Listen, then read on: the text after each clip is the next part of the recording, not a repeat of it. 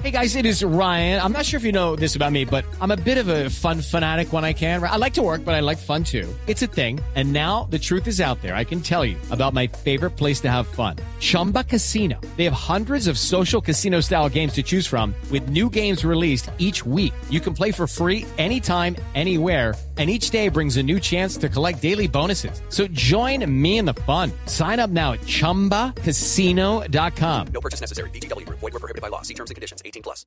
¿De dónde nace, representante, esta idea de hacer una revocatoria al mandato del, del alcalde Gustavo Petro? Bueno, nace de, de dos condiciones. La primera es que hay una posibilidad legal. Esto está en la Constitución y en la ley. Es una de las posibilidades que tienen los ciudadanos para participar en política. Eh, y segundo, nace de una preocupación que tienen miles de bogotanos sobre el estado de la ciudad, sobre el deterioro y la decadencia de, la ciudad capital. Eh, y yo quisiera poner un poco en contexto que, claro, todas las ciudades y todos los pueblos de Colombia son importantes, pero Bogotá es la más importante. Son 8 millones de habitantes, 30% del Producto Interno Bruto del país, eh, alrededor de 12.6 billones de pesos de presupuesto. Eh, estamos hablando de, de unas cifras colosales. Para poner esto como en perspectiva, Panamá, la República de Panamá, tiene 3 millones de habitantes. Entonces, para que uno vea de qué estamos hablando, estamos hablando de una ciudad que es dos veces y medio eh, la República de Panamá. Y Gustavo Petro es y fue un excelente político, pero es un pésimo alcalde. Es un hombre que no conoce administración pública, que no ha logrado constituir un equipo de gobierno estable, que no conoce los temas. A mí me sorprende el desconocimiento que tiene de algunos de los temas fundamentales de la ciudad. En el caso de las basuras, que es el más publicitado, todo el mundo le advirtió, todo el mundo le dijo, mire, logísticamente, recoger las basuras en, en 20 localidades de Bogotá, eso es un tema complejísimo. Usted no lo va a poder improvisar, todo el mundo le advirtió. Y él siguió adelante por desconocimiento, creo yo, de los temas.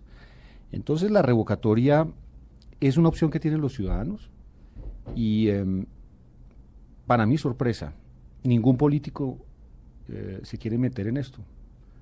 Eh, es una sorpresa que tengo que decir es muy agradable. Yo estoy muy contento que no se metan. Pero a ver, pero no se meten, ¿por qué? Bueno, ellos se meten Porque por ustedes dicen que se mete es para de miras a las elecciones y a la campaña que arranca el año entrante. No, no, pues yo puedo explicar eso más adelante, pero porque yo no voy a ir a- nuevamente a, a elecciones. O sea, ¿Ah, yo no? estoy pensando en la, en la- No, no, por muchas razones, eh, algunas de ellas de carácter de política nacional. O sea, yo soy miembro de un partido, pero estoy en disidencia en el partido y por lo tanto, pues... Que empezamos con este tema, el partido de la U le ha dicho no vamos Sí. y el presidente, que es el líder del partido, ha dicho no vamos. Sí, mire, dos comentarios rápidos sobre eso. El primero, la duda sobre por qué el presidente se mete en el tema de la revocatoria. De hecho, hay un riesgo ahí de participación en política. Eh, el gobierno no tiene nada que ver con esto, esto es una iniciativa ciudadana.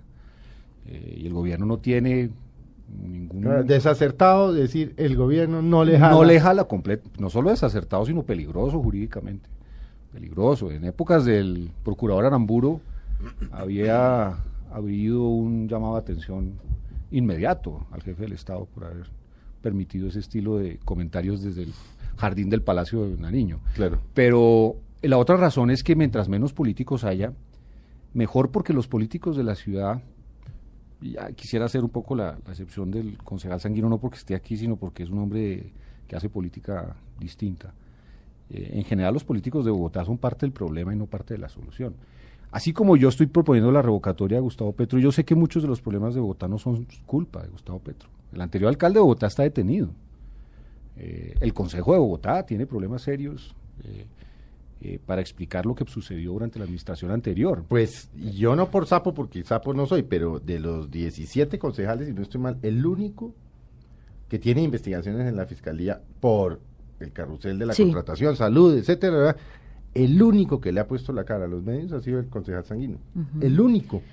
Los otros, los, son 17, ¿no, concejal? Sí, sí. Los otros 16 los hemos buscado como aguja en un pajar. El doctor Sanguino, el primer día dijo, yo sí quiero que me llamen rapidito para salir de este lío, ¿no?